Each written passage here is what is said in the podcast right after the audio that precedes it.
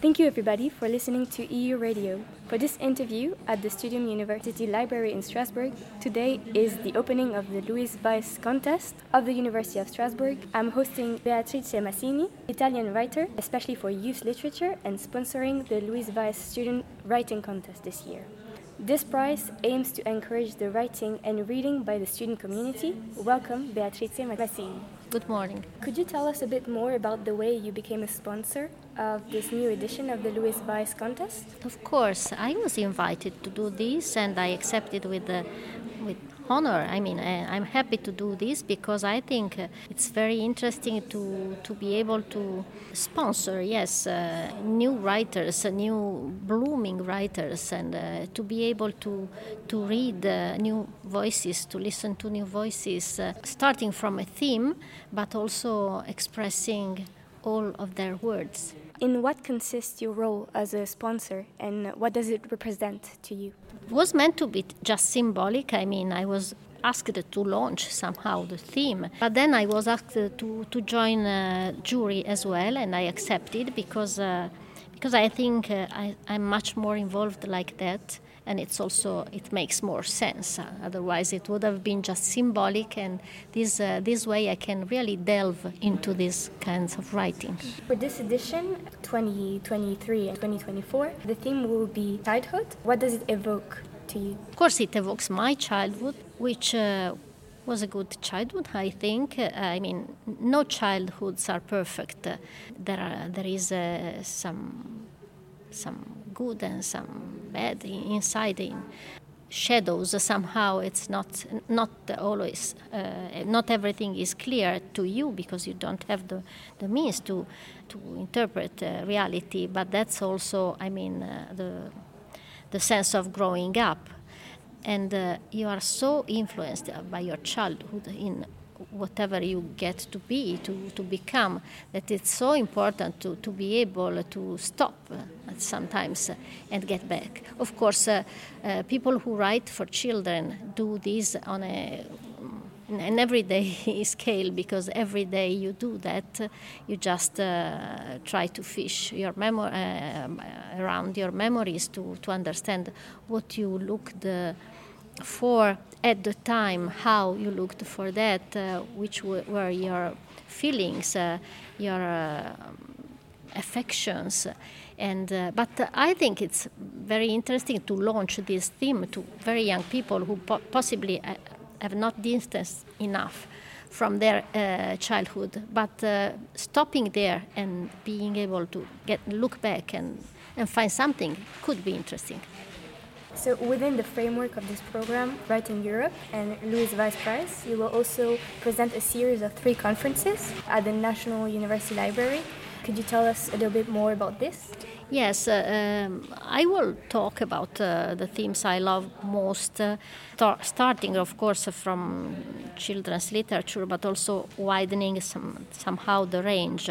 For instance, uh, there will be one about uh, children and gardens, which is uh, a theme I I love very much, and I so that is also a chance for me to stop and re- reflect on that and mull over that and uh, bring out my thoughts about uh, this this theme. So uh, it's uh, of course it's aimed to the public, but it's also really a chance for me to stop and um, gather ideas on, on the themes I, I, I love most.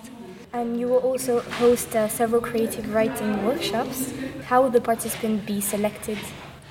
This uh, will be, I mean, very interesting because, of course, uh, I will be teaching to uh, to students who are not, uh, I mean, I'm not French speaking, I'm not French writing, and they are supposed to listen to me in French and also to write in French. So there will be this kind of gap to take in mind. But it will be also very interesting, I think, to out there uh, what are for to me the, the most important uh, books uh, and authors of uh, um, for children's literature all over the world and to see how they can somehow be of help for anybody who wants to try their hand at writing that way uh, for that kind of public uh, of audience. Can you give us an insight? But for instance, uh, of course, uh, rewriting of uh, fairy tales is a very, very used trick just to to get to to to an audience of young pe- people because they already know the structure of fairy tales. so you can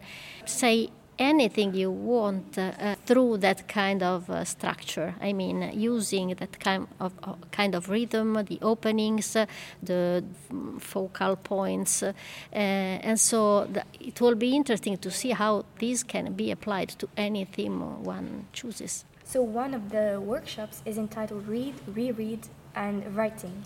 One cannot be a writer without first being a good reader. do you agree? Of course, of course. Uh, that was uh, one of the f- most important points I wanted to underscore when uh, thinking about this uh, this short course. So uh, one can can't even imagine starting writing if uh, if they are not uh, good readers first. And that applies a lot to children's literature because you have to know where you are moving. I mean, which is your world, your, your, the forest of books you are moving through because they, they cast a shadow on you, but they also, they also illuminate you somehow. So last year was the European Year of Youth, the occasion for the European Union to put forward young people as a priority in their policies. In the field of literature, do you believe progress has been made in order to encourage young people to read or write more? I think, uh, mm, I mean, I'm speaking from an Italian point of view. Somehow, writing is uh, asked uh, asked to children, but as a, a, school task. So it's something very different from reading, because, uh, of course, school uh, you have to learn. When you read, you are totally free, and your freedom is enhanced by books, uh, by some kind of books. So um, I would say it's uh, it's a, a, a, main thing for children to get to books, uh, to be able to to have books, uh, to read books, uh, to to have them around, because this entitles them to a larger freedom. I think. This contest is open in three languages. Well, which ones? And does it mean there will be three different contests, one for each language? The contest is open to Spanish, uh, English, and French, as I see from the last uh, edition. So that means uh, I really don't know how it works. I mean, I, am not a technician, like so, so possibly it's not.